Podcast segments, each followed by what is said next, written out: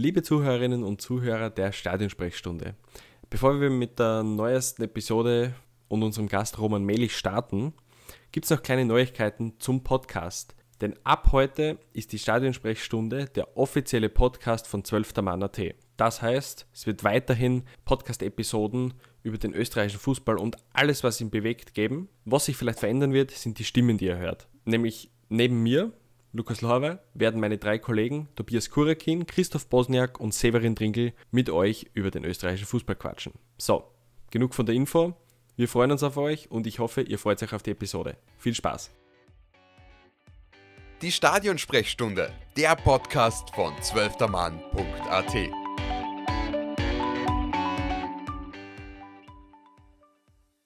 Hallo und herzlich willkommen, liebe Leserinnen und Leser, zu einem weiteren Podcast von 12. Mann.at. Heute haben wir einen speziellen Gast bei uns. Roman Melich ist da. Äh, vielen lieben Dank erstmal, dass Sie sich Zeit nehmen, mit uns über das Nationalteam zu plaudern. Hallo, ich sage danke für die Einladung. Gut, dann hätten wir zunächst mal eine Einschätzungsfrage. Letztes Mal haben wir bei unserer Diskussionsrunde aufgehört mit einer Benotung. Die, die Teilnehmer der Diskussionsrunde haben das Nationalteam benotet. Welche Schulnote würden Sie für das Länderspieljahr 2021 dem Nationalteam geben? für das Länderspieljahr 2021 würde ich dann wahrscheinlich drei bis vier eigentlich, aber das gibt es okay. im Zeugnis nicht. Ja, ungefähr ein Dreier vielleicht. Ja. Okay, dann haben wir eh schon, äh, nehmen wir eh schon den ersten Themenblock im Angriff, äh, wo wir uns über das Pressing unterhalten werden. Da kommen wir zu einem, zu einem Schlüsselbegriff, den PPDA-Wert. Ähm, Sie haben das zuletzt im, im ORF ins Treffen geführt und Rainer Pariasek war da ein bisschen überrascht. Einleitende Frage, wie wichtig ist das Pressing im Spiel allgemein und vor allem im Spiel der Österreicher?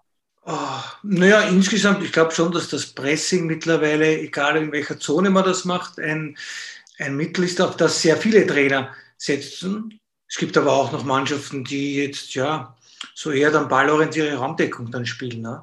Das sieht man auch immer wieder. Aber grundsätzlich glaube ich, und äh, das ist auch das, was ich beobachte oder was ich lese von wirklich sehr erfolgreichen Menschen im Fußball, dass die Entwicklung immerhin immer, immer mehr in die Richtung geht, den Gegner möglichst schnell unter Druck zu setzen, entweder Raum- oder Zeitdruck. Und äh, ich denke, dass das auch ein Stilmittel ist, das für die österreichische Nationalmannschaft durchaus wichtig ist. Sie machen es aber eh, das muss man auch sagen. Wenn man von den PPTA-Werten spricht, da, da haben die Werte, die sind sehr, sehr nieder in dem Sinn. Das muss man sagen. Es ist aber nicht nur das Pressing, glaube ich. Es kommt dann auch darauf natürlich an, was macht man, wenn man den Ball durchs Pressing erobert oder früh erobert. Dann braucht man halt Lösungen. Spielt man auf Ballbesitz oder spielt man dann den schnellen Konter, je nachdem. Jetzt haben Sie es selber schon angesprochen, Österreich hat sehr niedrige BPDA-Werte, also äh, presst sehr früh. Bei der Qualifikation zur Europameisterschaft haben wir, glaube ich, das Team, das am frühesten gepresst hat. Bei der Euro selbst war man neben Spanien und Polen das drittforscheste Team im Bereich Pressing. Äh, jetzt ist es aber so, dass, wie wir damals im Juni, kurz vor der Europameisterschaft, einen Faktencheck darüber geschrieben haben, äh, dass Österreich ebenso früh presst, sind wir sehr belächelt worden von unseren Lesern. Da sind Kommentare gekommen, nein, Österreich presst nicht so früh, das ist der Blödsinn, wo habt das aus die Finger gesaugt? Generell scheint diese öffentliche Wahrnehmung nicht gegeben, dass Österreich so früh andrückt. Wie können Sie, das, äh, Sie sich das erklären, dass die Wahrnehmung und die Wirklichkeit da so weit auseinandergehen? Naja, zum einen, dass die breite Öffentlichkeit jetzt nicht über die Daten äh, oder keinen Zugang zu den Daten haben, die, die, den ihr habt oder ich habe, zum einen vielleicht. Und zum anderen vielleicht, man, man muss schon, dieser, der PPTA-Wert, der hat schon gewisse Aussagekraft. Trotzdem muss man alle Daten praktisch, die man zur Verfügung hat, auch im Kontext mit den 90 Minuten sehen natürlich. Weil es gibt dann schon auch im Phasen, Phasen in einem Spiel, wo jede Mannschaft plötzlich so 20, 25, also nicht jede, häufig, das beobachte ich, dass es dann sehr wohl auch Phasen gibt, in denen nicht so hoch gepresst wird, wo dieser Wert dann sehr hoch ist. Und da reden wir dann plötzlich, da gibt es Phasen im Spiel von 15, 20 Minuten.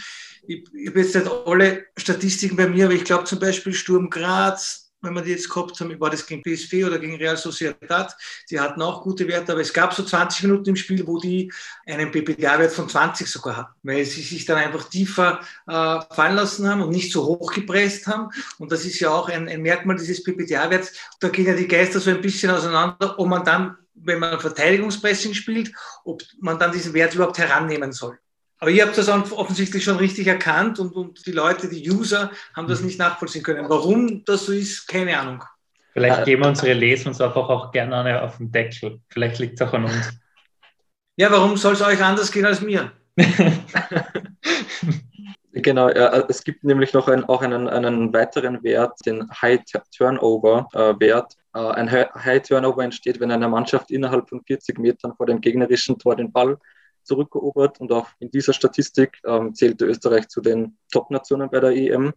Ähm, aus einem High Turnover fielen bei der EM jedoch nur sechs Tore und erzielt von gerade einmal drei Mannschaften.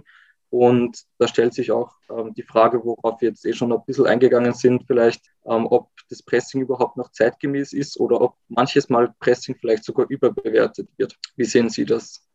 Also Jürgen Klopp sagt zum Beispiel, Gegenpressing ist der beste Spielmacher. Und das ist eine Aussage, die mir persönlich sehr gut gefällt. Aber ich, ich glaube, was jetzt die Intensität des Pressings angeht, ich sehe jetzt wenige Mannschaften, die 90 Minuten wirklich wirkliches Angriffspressing spielen können, schon aus körperlichen Gründen. Das ist, glaube ich, schwierig. Das heißt, es gibt immer wieder Phasen, wo eine Mannschaft dann, und das ist durchaus legitim, vielleicht switcht ein bisschen in der Spielanlage und dann etwas tiefer verteidigt. Was auch gut ist. Und äh, das Entscheidende ist dann ja trotzdem, ich, ich habe Zugang zu dem Wert, äh, von dem wir jetzt sprechen, habe ich gar nicht auf den Plattformen oder auf dem, auf, wo, wo ich mich äh, bewege. Ich kriege viel von Y-Scout, die haben den Wert gar nicht ausgewertet, muss ich auch sagen. Wo habt ihr den her? Wo, wo, wo kriegt ihr den her? Wir haben den von der UEFA-Homepage äh, okay. zu, zu, ganzen Statistiken, wie ja. die Euro ausgeschaut hat. Okay, ich weiß schon, da gibt's, weiß ich schon. Das habe ich irgendwo sogar auf der, auf der Festplatte, ja, weiß ich ja. schon. Aber auf, auf, auf, zum Beispiel auf Weißgott wird dieser Wert gar nicht gesondert angeführt. Ja, aber es ist sehr interessant auf jeden Fall, muss ich mal im Detail anschauen. Aber eine Erklärung selbst, wie gesagt, ich, ich habe es eh vorher schon erwähnt. Ich denke, es geht schon in die Richtung hin, den Gegner früh unter, unter Druck zu setzen, den Gegner das Spiel nicht unbedingt kontinuierlich aufzubauen. Das ist aber nur ein Punkt. Es kommt ja immer dann darauf an, auch äh, was genau passiert dann, wenn ich im Ballbesitz bin.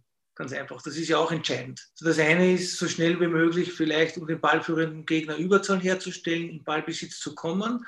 Aber was passiert nachher?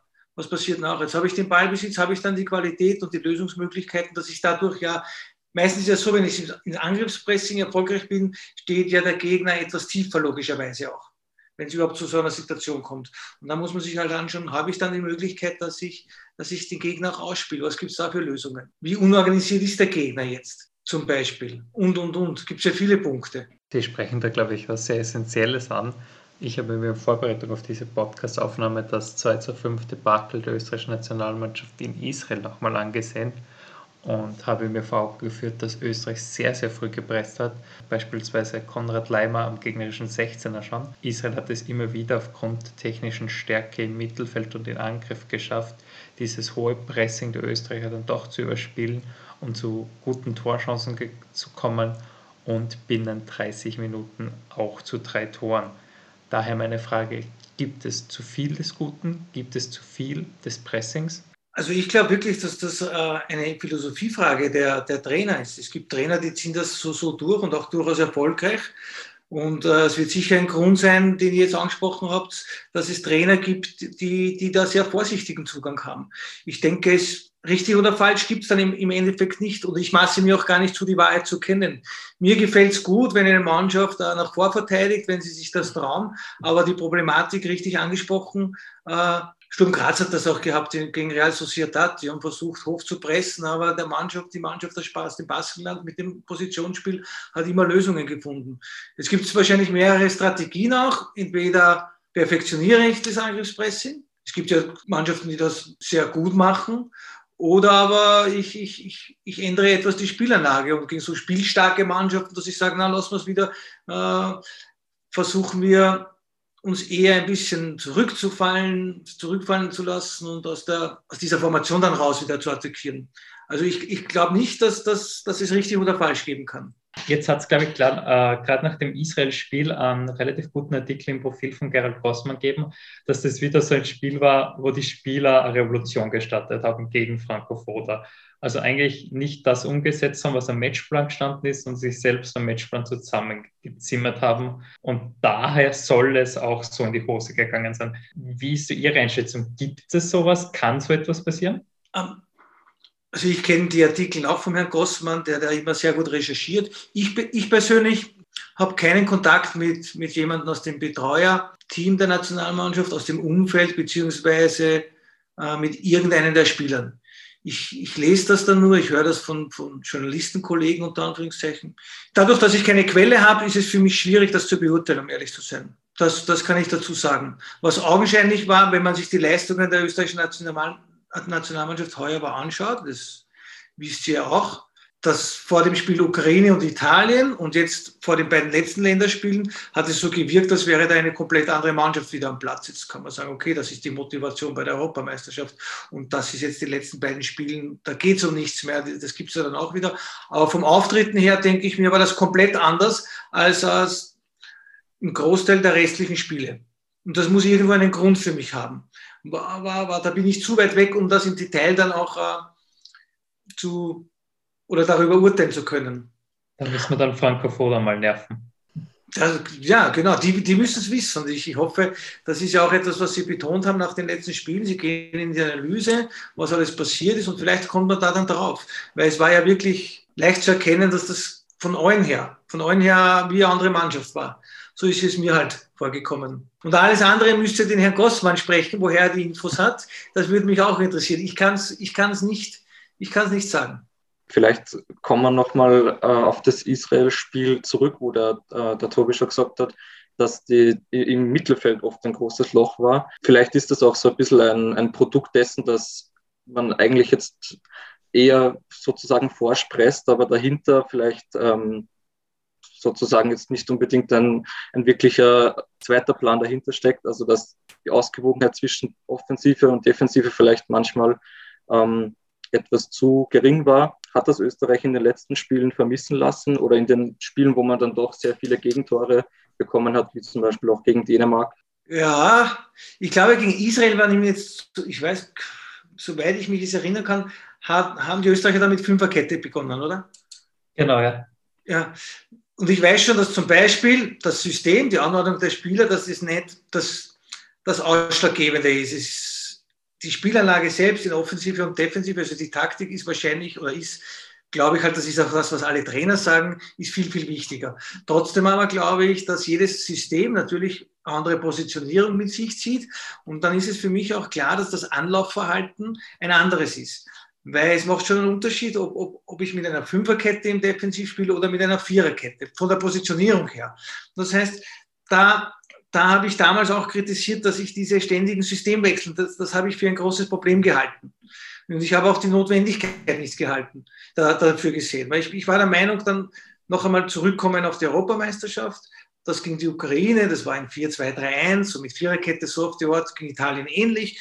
Da hätte ich mir gewünscht, dass man diesen, weiten, diesen Weg dann von Spielanlage und aber auch vom System weitergeht. Ich habe keinen, keinen Grund gesehen, dass man dann plötzlich wieder auf Dreierkette umstellt das ist mir halt aufgefallen. Und noch einmal, da bin ich dann schon überzeugt auch, dass eine Dreierkette ganz anderes Verhalten mit sich zieht im Anlaufen, im Spielaufbau als eine, als eine Viererkette. Das ist ganz, ganz klar. Mhm. Wir haben uns aber auch ein Spiel angeschaut, wo Österreich mit Viererkette in der Debakel gelaufen ist oder gepresst ist, vielleicht, äh, um es so zu formulieren, nämlich dieses bittere 0 zu 4 in Wien gegen Dänemark.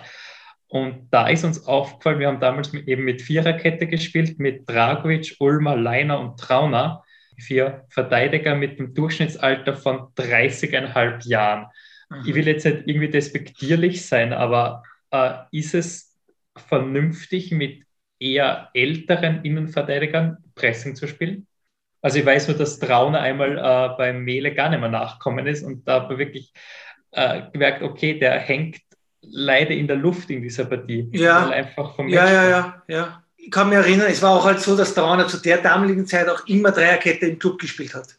Das, da kommt auch dann wieder eine gewisse Umstellung äh, hinzu. Jetzt würde er sich vielleicht schon leichter tun, weil, weil in den Niederlanden spielt er in der Viererkette immer, soweit ich informiert bin. Das kann ob es mit Alter zu tun hat, das kann natürlich eine Rolle spielen. Natürlich ist das Tempo äh, ein wichtiger Bestandteil, wenn eine ganze Mannschaft sehr hoch rausrückt und hohes Pressing spielen möchte. Ganz klar. Und äh, ob das alleine der Grund ist, wie gesagt, ich bin halt auch ein Freund davon zu sagen, es gibt nicht nur die eine Wahrheit, weil Bonucci und Chiellini sind auch keine Sprintmaschinen mehr. Und die Italiener haben auch äh, nach vorne verteidigt bei der Europameisterschaft, vielleicht nicht so intensiv wie jetzt die Österreicher das versucht haben, aber sie haben es dann doch auch gemacht. Und äh, dort ist es so, dass die vor sich ein sehr laufstarkes, diszipliniertes und sehr zweikampfstarkes Mittelfeld hatten, zum Beispiel, die viel dann aufgefangen haben. Also es geht schon anders auch. Was ich damit sagen will, ist, ich glaube, es gibt nicht noch einmal, es gibt nicht nur schwarz oder weiß, es gibt viele, viele Möglichkeiten, verschiedene Sachen zu spielen und erfolgreich zu sein. Aber ich bin generell ein Freund davon, sich auf eines einmal zu konzentrieren. Und das kann auch eine Fünferkette sein, aber dann sollte es über längeren Zeitpunkt hin einmal eine Fünferkette sein. Dann machen wir vielleicht gleich diesen äh, thematischen Seitenwechsel und beginnen gleich äh, mit äh, Formationsfragen. Und ich glaube, da hat der Christoph die erste. Ja, genau. Also wir haben uns, äh, wir haben uns, uns rausgesucht und zwar hat Österreich im Länderspieljahr 2021 16 Partien bestritten und dabei mit sieben verschiedenen Formationen gespielt. Und sollte man sich da, wie Sie schon gesagt haben, wirklich auf das 4-2-3-1 festlegen oder ähm, sind das im Endeffekt zu viele, wenn man jetzt also nicht 4-4-2 spielt, 3-5-2 etc. Ja, ich habe die, ich habe die Antwort schon vorweggenommen. Ne? In, in Wirklichkeit, das ist eine, ich glaube, das ist eine sehr wichtige ein wichtiger Punkt in der Diskussion ist. Ich, ich fasse es nochmal zusammen. Ich glaube, dass man zuerst einmal ein System mit einer Spielanlage richtig reinbringen kann. Und dann wird es in Zukunft auch nicht immer die Diskussionen geben, wenn, wenn der eine oder andere Spieler einmal fehlt, weil es rückt ein anderer Spieler nach, der das schon kennt und der, der ersetzt dann den Spieler eins zu eins. Das ist auch das, was ich bei anderen Mannschaften immer wieder sehe. Also ich sehe wenig Mannschaften, die ständig im System switchen. Clubmannschaften sowieso nicht. Und warum sollte man das dann bei einer Nationalmannschaft machen, wo ich noch viel, viel weniger Zeit habe, irgendwelche neuen Sachen reinzubringen? Drum, ich denke, dass das, ein, ein, dass das der, der, der leichtere und der, auch der richtigere Weg wäre. Sich wirklich, ob das ein 4-2-3-1 ist oder ein 4-3-3, wie gesagt, das sei dahingestellt, da das Beste mal rausholen, dasselbe zählt für die Spielanlage und dann das einmal durchziehen. Ich denke, dass das dass das helfen würde. Wenn wir davon reden, das Beste rauszuholen, kommt vor allem in unserer Community immer wieder dieser Punkt, einfach Red Bull-System kopieren. Wir haben, die, wir haben viele Kicker äh, mit Red Bull-DNA. Wäre das eine Option fürs Nationalteam? Natürlich wäre das eine Option, aber es gibt andere Sachen auch. Noch einmal, das, um das geht es mir jetzt eigentlich gar nicht. Aber es wäre für den österreichischen Fußball naheliegend, ja, dass man das auf diese Art und Weise macht. Man, man muss sich nicht, man darf nicht vergessen, man muss einzelne Spieler dann an, auch anschauen. Wenn, wenn du das so magst, wie, mit, mit, wie das RB macht mit vielen ihrer Mannschaften, dann stellt sich auch die Frage, was, was macht man mit Marko Anatovic? Das wird so eins zu eins nicht so leicht umsetzbar sein, glaube ich. Oder das ist ziemlich sicher, dass das dann nicht so gut gehen ja, würde. Also man muss irgend, irgend, wie sagt sie oft, einen Hybrid finden. Irgendwas, was gut funktioniert. Aber ich gehe einen Punkt noch weiter. Ich würde mir wünschen, das Ganze einmal auch von der Verantwortung des Trainers wegzunehmen. Ich habe das auch schon das eine oder öfter mal erwähnt. Es wäre schön, wenn in Österreich der, der Verband einmal eine Richtung vorgeben würde. Der sagt, wir wollen mit unseren Mannschaften, speziell mit der A-nationalen Mannschaft, so und so wollen wir Fußball spielen. Vielleicht sogar das System vorgibt. Das sind die Eckpunkte in unserer Spielphilosophie mit dem Ball und gegen den Ball. Und das ist die Art und Weise, wie wir in den nächsten Jahren, in den nächsten Jahrzehnten nachhaltig erfolgreich sein wollen. Bei uns kommt mir vor, es ist immer so ein, ein Rauf und runter. Also es ist so leider. Es ist immer, wir qualifizieren uns einmal und dann kommt irgendwann gleich wieder drauf der, der Absturz. Und da könnte man vielleicht einmal andere Wege gehen und nicht immer nur einen Trainer holen und sagen, da mach, egal was, mach einfach. Ne? Kann auch funktionieren, funktioniert aber in Österreich äh, nicht wirklich nachhaltig. Aber hat der Leo Windner das nicht sogar mal vor ein paar Jahren, äh, also vor der Foderbestellung ausgesprochen, okay, wir wollen einen attraktiven Fußball sehen? Äh, hat diese Marschroute, die eigentlich Marcel Koll und Willi Ruttensteiner damals angefangen haben, diese Richtung, hat er, glaube ich, sinngemäß schon ausgesprochen, sowas soll weitergeführt werden. Ist es das Ihrer Meinung nach in den letzten vier Jahren? So wie ich es beobachte, nicht nicht. Ich glaube, dass das ein Fehler war, den, den Willi Ruttensteiner nicht zu verlängern. Ich glaube, dass das ein sehr, sehr, fähiger Mann war am Sportdirektorposten und äh, dass er viel getan hat, das in die richtige Richtung zu, zu, bringen. Diesen österreichischen Weg, das kann man sich downloaden. Der schwirrt noch immer im, in, dieses Konzept schwirrt noch immer im Internet zu. Man braucht, man müsste es adaptieren und evaluieren vielleicht. Was mir drin fehlt, ist wirklich der Hinweis, welche Spielanlage die österreichische Nationalmannschaft wählen soll. Das, das fehlt da drinnen zum Beispiel aus meiner Sicht. Und das, das wäre eine, das war, glaube ich, eine gute Sache. Aber das ist halt, glaube ich, auf großen Widerstand auch bei den Landesfürsten dann getroffen. Dann hat man sich halt entschlossen, wieder einen anderen Weg zu gehen. Aber wie gesagt, ich glaube, das war die falsche Entscheidung. Obwohl interessanterweise muss man auch sagen, dass Marcel Koller ein ähnliches Schicksal erlitten hat. Das war eine tolle äh, Qualifikation. Ich glaube, damals 28 Punkten, Punkte von 30 möglichen in der Quali. Eine sehr bescheidene Europameisterschaft dann leider. Und auch nach der Europameisterschaft ist die Erfolgskurve sehr schnell und sehr schnell abgegangen. Äh, ich glaube, sogar Nations League war schlecht und Qualifikation für die WM war dann ganz gleich einmal, gleich einmal kein Thema mehr. Und, und da würde ich mir wünschen, den Hebel einmal anzusetzen. Warum ist das immer so? Warum? Das war 98 so, als wir in Frankreich waren, äh, gab es dann dieses 9-0 in Spanien. Das war 2008 nämlich raus, weil es da keine sportliche Qualifikation gegeben hat. Das war 2016 so, nach der Zeit bei der Europameisterschaft in Frankreich. Und jetzt wieder eine Europameisterschaft, eine Qualifikation, mehr oder weniger das Ziel erreicht bei der Europameisterschaft und dann in der nächsten Qualifikation kommt wieder der tiefe Fall. Und das, das ist für mich ein, ein wichtiges Thema, um das irgendwann einmal zu verhindern vielleicht. Mhm würde vielleicht nach der Europameisterschaft, äh, Europameisterschaft 2016 die unter Anführungszeichen Ausrede äh, gelten, dass dann wirklich ganz viele Spieler über ihrem Zenit waren und von der Top von weit entfernt. Äh, Marc hat da unfassbare Qualifikation für Frankreich gespielt. Danach äh, ist seine Karriere ja wirklich schon äh, höchstwertig ausgelaufen. Ich will das überhaupt nicht in Abrede stellen. Martin Hanig ist gleiche. Slatko Junusovic als äh, Schlüsselspieler ist gleich danach einmal zurückgetreten.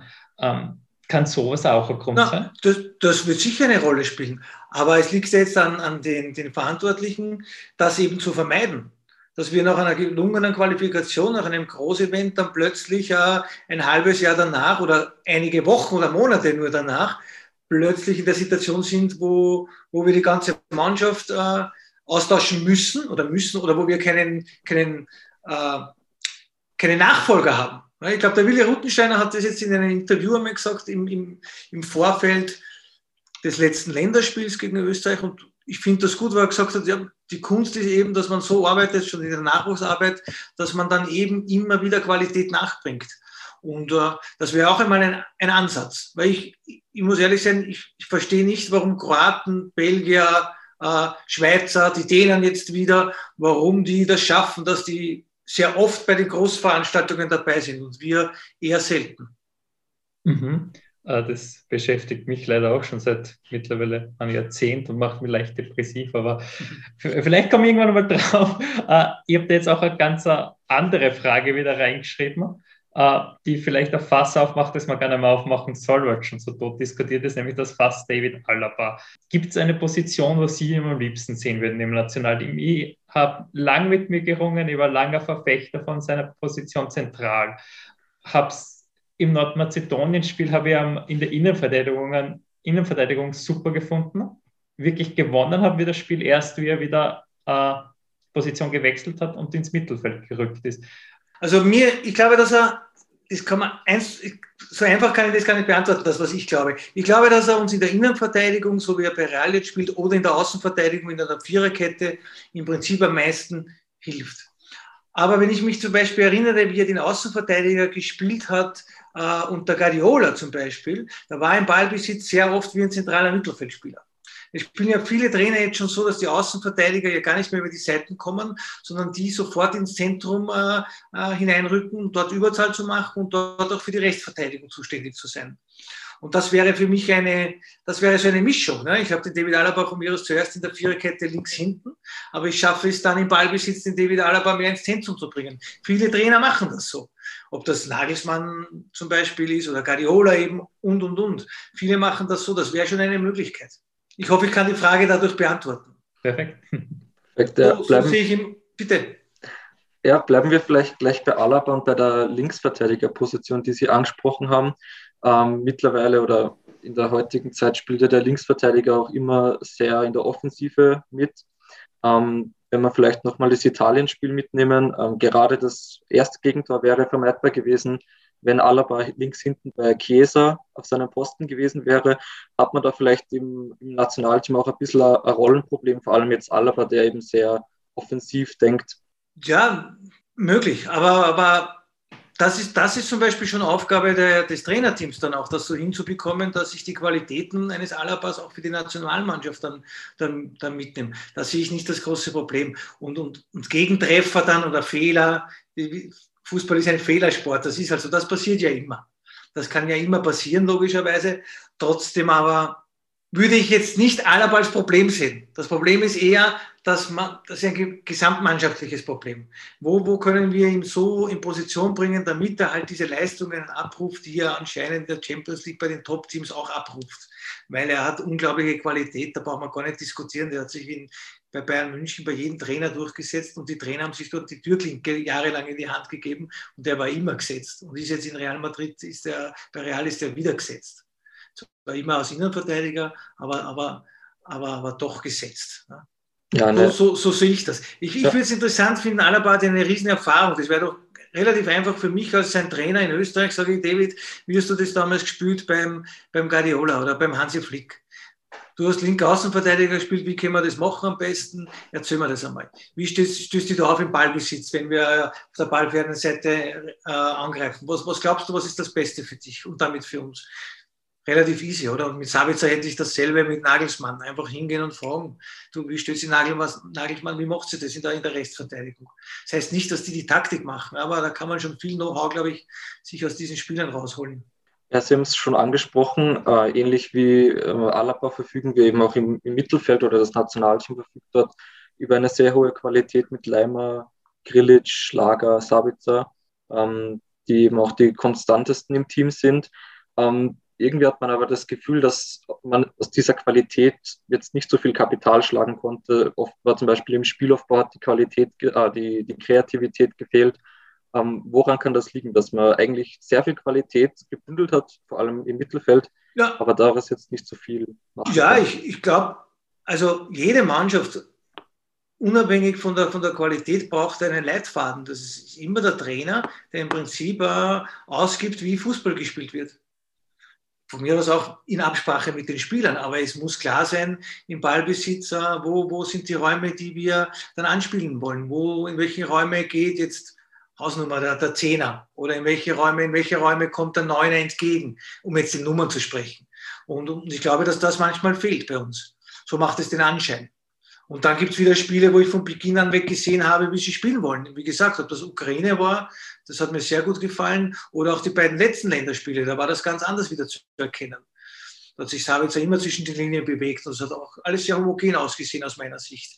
Und da ist halt die Frage, das haben wir eh schon kurz besprochen, warum das so ist, dass man manchmal das, dass das richtig gut ausgesehen hat von der Bewegung, vom Positionsspiel. Und dann gab es wieder Spiele, wo wir ja überhaupt nicht gewusst haben, was, was, was wir mit dem Ball anfangen sollen.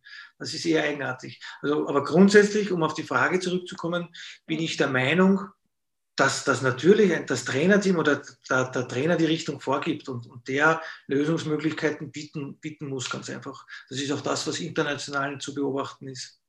Mhm, Stichwort Matchplan oder ähm, Lösung, Lösungsansätze vorgeben. Äh, ich habe mir auch äh, bei der Vorbereitung wieder das Schottland-Spiel angeschaut, das Sie mitkommentiert haben, also diese 0-1-Niederlage in Wien. Da war der Matchplan schon ersichtlich, nur der Matchplan war scheinbar ein bisschen fehl am Platz, weil so wie ich das wahrgenommen habe, hat es gewirkt, okay, passt, hau mir den Ball hoch nach vorn und Kara oder Gregoritsch wird schon einköpfeln.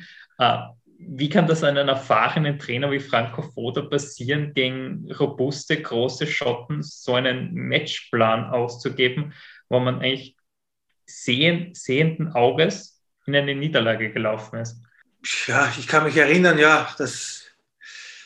Aber es war ein Plan da. Der ist halt nicht aufgegangen. Das muss man dann auch wieder differenzieren, ohne das jetzt da gut zu heißen. Es, er hat sich für diese Methode äh, entschieden. Sie haben das so probiert und ja, es war auch ersichtlich für jeden, was sie machen wollen. Und es hat nicht funktioniert. Wisst ihr, was ich meine? Das ist, das ist dann auch, okay, ist der falsche Plan ganz einfach. Aber die Strategie war da, ob wir das gut, ob wir das jetzt gutheißen oder nicht, spielt dann ja nicht so viel Rolle. Und der Erfolg war leider auch nicht da. Ich bin auch eurer Meinung, dass das, äh, dass das keine gute Idee war und es hat wirklich so ausgesehen, speziell zweite Halbzeit, dass die Bälle nur hoch in den Strafraum äh, gespielt worden sind. Also das war auch so. Und das war, warum ihm das passiert, er hat sich so am meisten wahrscheinlich äh, am meisten Erfolg gewünscht. Ich glaube, grundsätzlich ist er schon ein Trainer, der sehr gerne über die Außen kommt.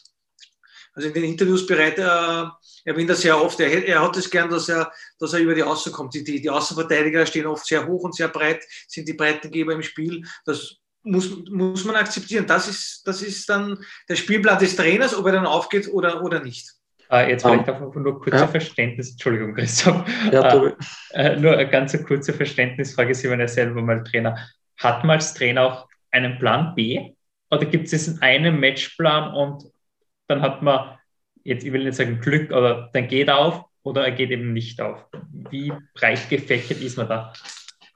Ja, ich lese das auch oft von dem, von dem Plan B. Das ist wirklich eine, eine schwierige Frage, glaube ich. Ob man dann, um, es kann schon sein, natürlich. Aber, aber da, das würde wieder dem widersprechen, was ich vorher gesagt habe, dass ich zuerst einmal glaube, wenn man ein System, eine Spielanlage wirklich, wirklich gut beherrscht, dass man dann heran, in, in, herangehen kann und vielleicht eine zweite zu entwickeln. Klopp hat das, hat das äh, bei Liverpool gesagt, er war dann auch überrascht, äh, dass die Intensität so hoch geworden ist und die haben dann parallel zu ihrem Angriffspressing, das er von Dortmund mitgenommen hat, im Ballbesitzspiel trainiert und hat das Ballbesitzspiel dann kontinuierlich verbessert. So, so meint ihr, oder? Meint ihr das mit Plan B? Genau, ja. ja das, das, wenn das auf, auf, auf, auf einer auf Ebene der Nationalmannschaft, das, natürlich wäre das gut, wenn man das so will. Aber ich glaube nicht, dass es unbedingt nötig ist. Wenn das eine, was du hast, wenn das richtig gut funktioniert, dann glaube ich, kannst du jeder Mannschaft dann mit dieser einen Spielanlage Probleme bereiten. Ob das jetzt äh, Guardiola mit Ballbesitz ist oder ob das Klopp mit seinen Mannschaften mit diesem Heavy Metal Fußball ist. Ja, oder ob das Chelsea jetzt, die spielen immer jetzt dann äh, 5-3-2, so auf die Art, oder, oder äh, 3-4-3, keine Ahnung, das funktioniert immer, funktioniert gut. Da sehe ich nicht so große Unterschiede, dass die plötzlich so switchen. Gibt so ein paar Minuten, das haben wir auch schon gesprochen, wo die einen vielleicht einmal tiefer stehen und dann ist der PPTA-Wert etwas, etwas höher. Das gibt schon. Aber jetzt von der Spielanlage selbst, ich weiß nicht, ob es unbedingt nötig ist. Wenn ich Salzburg hernehme zum Beispiel, was, was, was wäre aus eurer Sicht der Plan B? Das bin ich ehrlich gesagt selbst äh, äh, überfragt, weil mir kommt immer vor, wenn Salzburg ein ganz, ganz, ganz tief stehender Gegner, den ich gerade Malmö heißen spielt, also die Malmö unter anderem heißen spielt, wird schwierig. Ja, es ist dann ja. schwierig. Gut organisierte Mannschaften ist es, ist es dann schwierig, ja. Aber generell muss man sagen, dass sie mit ihrem Stil ja trotzdem sehr, sehr erfolgreich sind. Die letzten Spiele vielleicht einmal ausgenommen, aber ich glaube, die sind auf einem guten Weg dann trotzdem. Ähm, ja, wir haben vorher schon die Weltklasse-Trainer angesprochen und einige äh, Nationalteamspieler wurden oder werden auch von wirklich guten Trainern trainiert. Ähm, finden Sie es da legitim, dass dann ja, die der ein oder andere Spieler zu Franco Foda geht und sagt, ich habe da vielleicht äh, eine, eine alternative Idee, die vom Verein einbringen kann? Finden Sie das legitim? Ja, auch da habe ich die, die, die Frage schon vorweggenommen vor ein paar Minuten.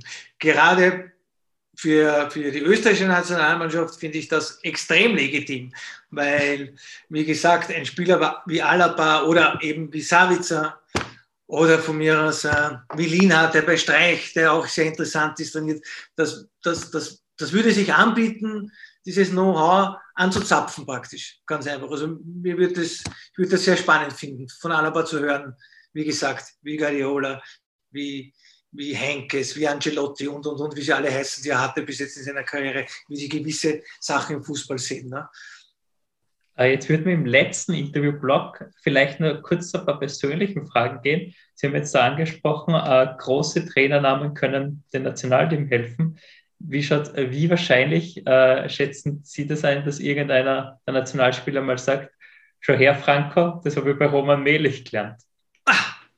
Es gibt ja gar keine Nationalspieler, den ich als Trainer hatte. Also ja, vielleicht werden, vielleicht werden Sie, vielleicht werden Sie der Trainer. Nein, das glaube ich nicht. Das glaube ich nicht. nicht? Das habe ich abgehakt. Nein, nein. Ich fühle mich in der Berichterstattung sehr wohl. Das macht mir Spaß. Wieso nicht mehr? Aber ich für mich entschieden habe, dass das. Wieso? Was macht ihr beruflich? Journalist. Okay. Seid ihr hauptberuflich Journalisten? Ah, Stud ja also Studenten. Okay. Ja, okay, okay. Warum ist jemand, weiß ich nicht, äh, arbeitet jemand bei der Bank und, und jemand arbeitet bei einer Versicherung? Mir, mir macht die Berichterstattung und das über Fußball reden einfach mehr Spaß. Es ist für mich äh, der bessere Weg ganz einfach. Jetzt einmal mittelfristig. Ganz, das, das ist der Hauptgrund eigentlich. Also ich habe auf meiner Liste nicht stehen, dass ich noch einmal äh, Trainer werden möchte. Obwohl ich glaube, dass ich jetzt ein besserer Trainer sein würde als noch vor einigen Jahren. Das glaube ich schon noch. Aber ich, ich, ich mag nicht. Äh, wieso glauben Sie das? Wieso ich das glaube, weil ich mich jetzt wieder in den letzten Jahren auch, oder in den letzten zwei, drei Jahren wieder viel, viel, viel intensiver mit, mit Fußball an und für sich äh, beschäftige. Ja, ich schaue viel, viel mehr Spiele, ich lese viel, viel mehr Lektüre über Fußball und sage im Moment wieder richtig, richtig alles auf. Als Trainer hast du gar nicht so die Zeit. Da musst du dich mit ganz anderen Sachen oft ab, ab, ab, abgeben, als jetzt als, ich fühle mich fast wie ein Kollege von euch, Journalist sozusagen. Ich habe wirklich äh, Zeit und die Muße auch, dass, dass ich eigentlich nur Fußball schaue und Fußball lese praktisch. Aber juckt es Sie manchmal unter den Fingern, wenn Sie so ein Nationalteam-Match schauen und dann vielleicht Lösungen erkennen und würden Sie das ah. dann manchmal gar nicht? Also ich wäre neugierig. Neugierig, ja, vielleicht ja, aber kurz nach dem Abpfiff, wenn ich dann schaue, wie es dem Trainer geht, nach dem Spiel, nach Niederlagen, da setzt bei mich schon wieder die Vernunft ein, bei mir. Und ich denke mal, na, das lassen wir. Wie ist es so nach Niederlagen? Wie fühlt man sich da als Trainer? Ich meine, das, äh, also gerade wenn man so äh, medial dann oft geprügelt wird wie Franco Foto, dass man zwei Tage vor Europameisterschaft Foto rausruft, wenn man ein Zappelstadion ja. hat. Wie ist sowas? Ja, ich, also, ich glaube, da muss jeder Trainer selbst äh, mit, mit seine Strategie entwickeln, aber es ist, du musst als Trainer extrem stressresistent sein, ganz einfach. Und äh, Angelotti hat in seiner Biografie gesagt, er nimmt das, er hat da diesen Satz von, von Vito Corleone, nehmen Sie es nicht persönlich, es geht nur um den Job. Das kann er anscheinend. Ja, das ist, glaube ich, ein guter Ansatz. Wenn man das kann, dann ist man fein raus. Aber es nagt schon an einem Trainer, glaube ich, und an einem mehr, am anderen weniger. Aber angenehm ist das nicht. Und uh, da seine Strategien zu entwickeln, mit diesem Druck dann umgehen zu können und trotzdem diese Begeisterung für den Fußball am Leben zu halten, das ist sicherlich ein, eine Gabe, die nicht jeder hat. Man muss jetzt dazu sagen, Charlotte hat immer sein Kaugummi gehabt. Vielleicht hat der das Ganze abgekriegt. Ja, auch. Der würde wahrscheinlich statt dem Kaugummi lieber eine Zigarette rauchen, soweit ich informiert bin. Das kann er natürlich nicht. Jetzt isst er einen Kaugummi nach den anderen. Aber stimmt, das ist eine Strategie natürlich, wo er mit den Stress kommt. Obwohl ich glaube, ein, ein, ein, Trainer wie Ancelotti, der schon so lange dabei ist, der hat dann noch einmal ganz einen anderen Zugang zu dem Ganzen. Das glaube ich schon bei den Clubs, bei diesen Fangruppen, bei dem Medieninteresse, wo, wo, wo der da involviert war. Ich glaube, der ist nicht mehr so, ganz so gestresst. Aber es wird ihm auch mitreißen, glaube ich. Wenn er, wenn er gegen Sevilla eins nur hinten ist, wird er auch zittern im eigenen Stadion. Ne? Also wie er sich dann freut, wenn, wenn seine Mannschaft dann den Ausgleich und den Siegestreffer erzielt. Also da fällt schon eine Last auch noch immer bei Angelotti ab, was ich so beobachte. Stichwort Druck. Äh, ich glaube, soweit ich informiert bin, haben Sie ja mal eine, eine Mentaltrainer-Ausbildung gemacht. Ja. Hatte das einen bestimmten Auslöser? Oder ja, den Lockdown, ganz genau, im letzten okay. Jahr. Ich habe okay. dann begonnen, Kurse für mich zu machen, die mich interessiert haben. Und da war auch, bin jetzt diplomierter Mentalbetreuer, ganz genau. Es hat aber jetzt nichts mit dem Fußball zu tun gehabt, sondern ganz einfach, weil mich, mir hat es interessiert, was da für Zugang ist oder ob man da was mitnehmen kann. Und bin froh, dass ich das gemacht habe, ja. Ist das zu empfehlen? Ich würde es empfehlen. Also ich empfehle es, ja. Wenn euch das interessiert, schaut euch das an. Ich glaube, dass es eine äh, jetzt äh, in jeder Lebenslage helfen kann, ja. Mhm. Ja, vielleicht. Sie haben vor ein paar Wochen, also ich glaube, jetzt ist mittlerweile schon ein Monat her, in einem Pro und Contra in der kleinen Zeitung äh, gegen Michael Lorber, gegen meinen Ex-Kollegen geschrieben, Österreich braucht einen neuen Trainer. Sind Sie auch nach den zwei Spielen gegen Moldawien und gegen Israel nach der Meinung? Ja, ja, man darf nur, man muss den ganzen Kontext sehen, glaube ich. Ja. Äh, jetzt ist der Zeitpunkt nicht mehr gegeben, um noch was zu ändern. Das, das wäre ja total kontraproduktiv. Und das war eine Geschichte, wo ich auch klar gesagt habe, okay, ich vertrete da meine, meine Position. Das war ja nach dem enttäuschenden Spiel, glaube ich, in, in, in Dänemark, oder? War das das? Mhm, genau, ja. Ja, und damals habe ich, habe ich mir gedacht, ja, aber natürlich, und dann, das ist ja nie gegangen, es muss, das ist mir schon bewusst, es muss jemand am Markt sein und es muss ja auch finanzierbar dann sein, logischerweise. Und wenn beides nicht gegeben ist, ist ja die, die, die Diskussion grundsätzlich ja müßig. Ja, das wisst ihr, was ich meine. Aber zum damaligen Zeitpunkt grundsätzlich glaube ich, dass es bessere Alternativen geben würde. Das glaube ich schon. Ob sie verfügbar sind oder ob sie finanzierbar, finanzierbar sind, sind ein, ein anderes Problem. Und dann kommt noch das, dass ich ja auch im selben Artikel geschrieben habe, ich glaube, der ÖFB sollte mal die Richtung vorgeben und nach der Konzeption des ÖFBs den Trainer äh, bestellen. Also man muss den ganzen Kontext hernehmen. Ja. Wie gesagt, aber jetzt würde ich sagen, nein. Jetzt dann ist, wäre es äh, auf jeden Fall falsch und es wird ja jetzt auch nicht passieren. Jetzt ist keine Diskussion für mich da. Mhm. Das ist total spannend, weil ich glaube, der Christoph hat jetzt vor ein paar Wochen einen Kommentar geschrieben, was komplett in die gleiche Richtung gegangen ist, oder? Ja, genau. Ja. Also ich habe mir auch gedacht, jetzt, also man hätte vielleicht im September, Oktober reagieren können, aber jetzt ist es ja, spät und so sehe ich das auch, genau. Ja, das wäre das wäre jetzt das und man muss, es gibt wirklich nicht, nicht, nicht äh, Alternativen gibt es immer, man müsste es einmal anschauen, genauer, ne? muss man auch sagen. Ne? Ja. Aber jetzt, glaube ich, wäre wär der falsche Weg. Äh, wie ist denn hier Einschätzung? Fahren wir noch zur Weltmeisterschaft nach Katar und wollen wir überhaupt nach Katar? Ja, äh, aus sportlichen Gründen wollen wir natürlich nach Katar. Wenn man jetzt das Gesamtpaket sich anschaut, ja, das liest man eh immer wieder, was sie dort abspielt, dann, dann war eher aber schon das Problem, dass Katar die WM bekommen hat. Das liegt aber jetzt auch schon, glaube ich, wann war das, 2011 oder so, 2010, 12. Genau, ja. ja. Kann man sich vorstellen, aus solchen Gründen, das ist halt jetzt einmal so. Gut ist es nicht aus meiner Sicht, aber aus sportlichen Gründen äh, gibt es da überhaupt keine Zweifel für mich. Und ob wir das schaffen, ich habe das auch schon nach der Europameisterschaft, weil ihr mir auch das mit dem Foda angesprochen habt. Ich habe eine Kolumne für die kleine Zeitung auch geschrieben während der Europameisterschaft und da habe ich mich auch ganz, nach, nach Italien habe ich mich ganz klar positioniert. Ich habe gesagt, wenn die Mannschaft so weitermacht, dann gibt es für mich auch überhaupt keine Teamchef-Diskussion. Die Mannschaft hat aber nicht so weitergemacht. Und ich sage jetzt wieder, wenn die Mannschaft das Gesicht von Ukraine, Italien zeigt oder auch nur von diesen letzten beiden Spielen, dann gibt es für mich keine Diskussion, weil das ist dann eine, Jetzt natürlich keine lineare Entwicklung, aber doch eine Entwicklung. So, sehe so würde ich das sehen. Und wenn, wenn, wenn die so weitergeht, die Entwicklung, dann glaube ich, kann man mit dieser Auslosung äh, dann trotzdem noch über diesen Umweg Nations League und, und Playoff jetzt da die Qualifikation schaffen. Aber es ist ja, es begründet, es, es, es wird doch nichts begründet. Ne? Wisst was ich meine? Es, du kannst das schaffen, aber jetzt nicht, weil, weil sich die Mannschaft so toll entwickelt hat. Das will ich sagen. Außer es gibt sie jetzt vielleicht. Aber wie soll es die geben? Es gibt keine Länderspiele mehr. Es gibt dann das Spiel in, in, in, in Wales und vorher wird es nichts geben, glaube ich. Aber wie, wisst ihr, was ich meine? Ja, genau, das, das war ja. eher Argument doch, weil er ein neuer Teamchef hat, der gar keinen Lehrgang Ja, es, es, es, gibt, genau, genau. Also, ja. also das Potenzial hat unsere Mannschaft immer, dass sie sich da, da durchsetzt. Ich habe immer gesagt, die, für eine WM qualifizieren ist extrem schwer. Es sind 13 europäische Nationen nur dabei. Und das ist ganz einfach schwierig. Und ich glaube, dass Dänemark im Moment die Nase vorne hat, auch in der Gruppe. Aber Österreich muss in dieser Gruppe die Möglichkeit haben, Zweiter zu werden und den Punkte, der Punkteabstand darf nie so groß sein. Das glaube ich ganz einfach. Das ist das, man, kann sie auf zwei Spiele, man kann sie auf zwei Spiele eigentlich relativ gut festmachen. Äh, aber zu dieser äh, Entwicklung vom Nationalteam hätte ich noch eine Frage. Äh, was halten Sie prinzipiell von diesem Begriff, die goldene Generation? Ich dachte immer, die Belgier sind die goldene Generation. Na, also da habe ich eh auch schon mit dem Herrn, mit dem Herrn Gossmann einmal diskutiert, weil er sagt, das ist eine, wie er das, wie eine hochkarätige, ein hochkarätiger Kader und ich habe dann einmal gesagt, das könnte man hinterfragen. Hochkarätig zu was? Ein hochkarätiger Kader, habe ich gemeint, ist für mich jener, der Franzosen oder der Engländer, der hochkarätigen Fußballnationen.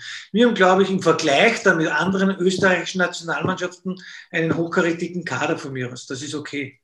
So kann man das nennen. Aber auch die Färöer hat im, im Vergleich zu anderen Mannschaften der Färöer einen hochkarätigen Kader jetzt. Wisst ihr, was ich damit sagen möchte? Ja. Also Im Vergleich zu Österreich mag das ein hochkarätiger Kader sein. Das, das, das ist schon okay, von mir aus. Und da muss man auch immer genauer hinschauen, haben wir einen hochkarätigen Tormann im Moment, wie wir es vielleicht schon einmal mit Michael Konzel hatten, auch wenn es schon lange her ist. Und, und, und. Da kann ich auch einzelne Positionen vielleicht noch rausnehmen. Aber in der Breite ist das, was Österreich hat, schon für österreichische Verhältnisse durchaus hochkarätig. Im internationalen Vergleich, seht ihr ihn hochkarätig dann? Ich habe da mal ja. mit Michi Lorber diskutiert äh, oder geschrieben, dass er die Analyse nach dem 0-4 gegen Dänemark relativ treffend gemacht hat, wo er geschrieben hat, Österreich ist keine Top-Nation, äh, weil manchmal kommt es mir in Diskussionen so vor, äh, ich übertreibe jetzt ein bisschen, aber es sind so Kommentare wie, boah, wenn Franco Foda nicht auf Ilsanker setzen würde, wären wir schon längst Weltmeister. Es ist ein bisschen realitätsfern. Nur weil äh, Christoph Baumgartner in, Hoffenheim gut kickt, Sabitzer bei Bayern ist und Alaba bei Real ist, äh, sind wir noch längst nicht äh, Top-Nation. Na, sehe seh ich ganz genauso wie ihr. Sehe ich ganz genauso wie ihr. Sehr gut, finde ich das, ja. Aber besser als die Qualifikation jetzt. Ja, das, besser das als Schottland und besser als Israel, das sollte sich ausgehen, glaube ich. Um das geht es. Ich glaube, das ist wichtig, dass man da die Relation beibehält. Ja, das glaube ich auch. Und vielleicht ein Remis gegen Dänemark, aber nicht 0-4 daheim verlieren. Genau. Ja. Zum Beispiel, richtig. Genau, oder zumindest in Dänemark zweimal aufs Tor schießen. ja. dazu. Naja, ja, ja, ja. Das, das, es geht ja dann, natürlich ist das Ergebnis das Wichtigste, aber die Art und Weise ist ja auch nicht unwichtig. Wenn wir in Dänemark 1-0 verlieren, gegen an dem Tag keineswegs jetzt Weltklasse Dänen und wir schießen nicht einmal aufs Tor, das hat ja auch eine Aussagekraft, ne? meine ich. Ich habe zum Christoph damals eh gesagt, äh, ich glaube, äh, Kaspar Schmeichel hat sich 90 Minuten aufs Bier gefreut nach der erfolgreichen Qualifikation, weil wirklich was anderes hat man nicht zum Nachdenken gehabt. Ja, so, mal, so hast du den Anschein gemacht, genau. Ja. Ähm, ja, vielleicht zum Schluss nur ein, ein, kurzer Ausblick auf das Jahr 2022. Was trauen Sie da dem Nationalteam zu? Zuerst mal bei den WM-Playoffs und dann. Ja, ey, ich, ich, also ja. ich glaube, dass wir riesen Glück hatten mit der Auslosung das weiß man ja jetzt ja eh, dass das viel, viel schlimmer werden hätte können und beinahe auch fast geworden wäre. Und wie gesagt, ich, ich bleibe dabei, diese österreichische Nationalmannschaft hat das Potenzial, äh, auch diese Playoff-Spiele jetzt positiv zu bestreiten. Man muss nur jetzt dann, ja, die richtige Strategie finden. Das Problem ist halt, das ist, das ist diese fehlende Entwicklung. Wir fahren jetzt, das ist, äh, wir kommen jetzt zu so wichtigen Spielen und wissen jetzt genau, wie, wie, wie auf was stützen wir uns, wie gehen wir es an.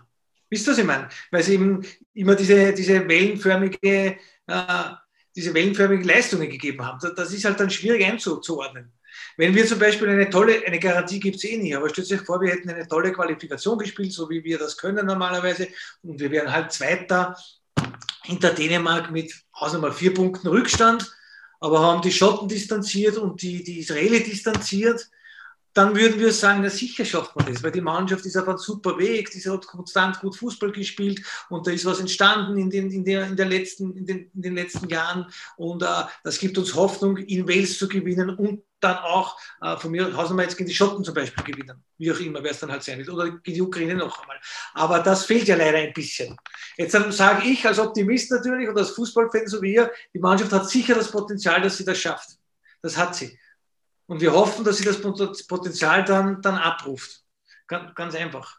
Aber jetzt irgendwas darauf schließen, lässt, lässt eigentlich nichts. Ne? Es, es, ist schwer zu begründen. Wir können nur sagen, wir haben Potenzial in der Mannschaft. Mhm. So.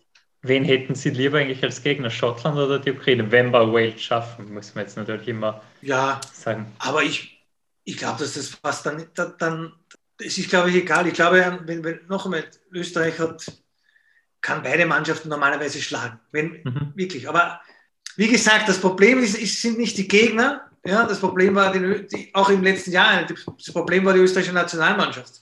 Die Gegner sind ja nicht so überragend gewesen zum Teil, ne? leider. Aber, also leider, zum Glück oder leider. Aber leider hat die Leistung der österreichischen Mannschaft nicht, nicht das gezeigt, was sie, was sie zeigen kann. Das ist für mich das Schwierigere, das Kompliziertere. Und wenn die Mannschaft das spielt, was ich glaube, was sie spielen können, dann, dann können die das schaffen.